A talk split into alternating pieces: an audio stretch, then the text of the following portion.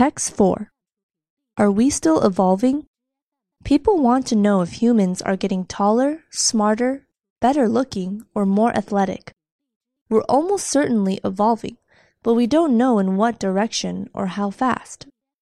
We've seen some evolution in our species over the past few millennia, but it was detected by reconstructing history from DNA sequences. For example, in the past 3,000 years, Tibetans acquired genetic adaptations that allowed them to thrive in their high altitude, low oxygen home. But the evidence for recent evolution of our entire species remains scant. The authors of Evolving Ourselves disagree. Not only, they claim, are we evolving faster than ever, but we're doing it to ourselves. Juan Enriquez and Steve Gullans, venture capitalists who fund biotechnology companies, argue that Homo sapiens have hijacked evolution, not just in our own species, but in virtually all species. For better or worse, we are increasingly in charge. We are the primary drivers of change. We will directly and indirectly determine what lives, what dies, where, and when.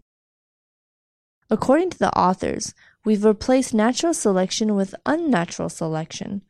This includes not only genetic changes produced by animal and plant breeding, which has transformed nearly all of our foodstuffs, gardens, and pets, but also the unintentional selection caused by our destroying the planet.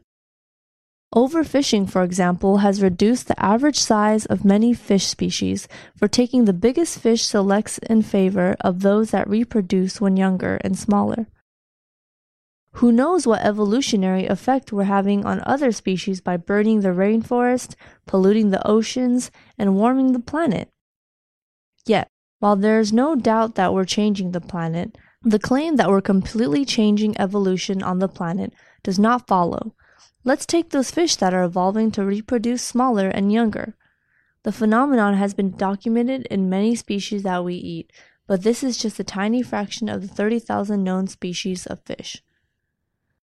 The authors speak with unwarranted assurance about how our species is evolving in response to nearly everything.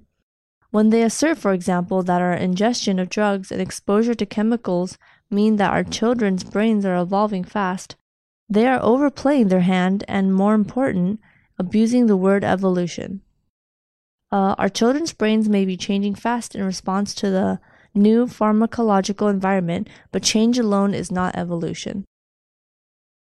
By focusing on biological evolution, evolving ourselves, has missed what is truly remarkable about our species.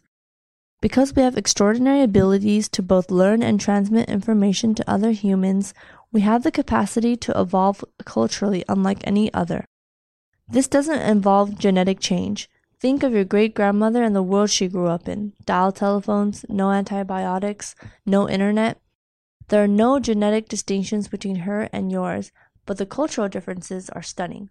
Evolution long ago endowed our species with a remarkable learning organ, we call it the brain, and with remarkable capacities for communication, language.